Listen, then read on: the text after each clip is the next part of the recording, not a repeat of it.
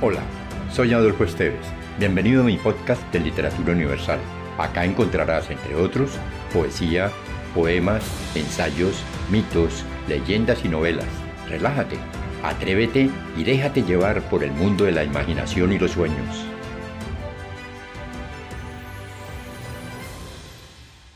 Juana de Ibarborou, poetisa uruguaya, quien nació en 1892 y murió en 1979, nos dejó el poema El dulce milagro. ¿Qué es esto? Prodigio. Mis manos florecen. Rosas, rosas, rosas a mis dedos crecen. Mi amante besó las manos y en ellas, oh gracia, brotaron rosas como estrellas.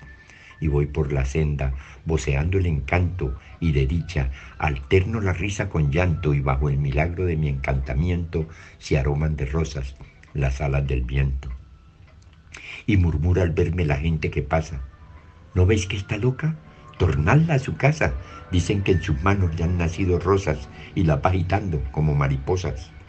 Ah, pobre la gente que nunca comprende un milagro de estos y que solo entiende que no nacen rosas más que en los rosales y que no hay más trigo que el de los trigales que requiere líneas y color y forma y que solo admite realidad por norma, que cuando uno dice voy con la dulzura, de inmediato buscan a la criatura, que me digan loca, que en celda me encierren y que con siete llaves la puerta me cierren, que junto a la puerta pongan un lebrero, carcelero crudo, carcelero fiel.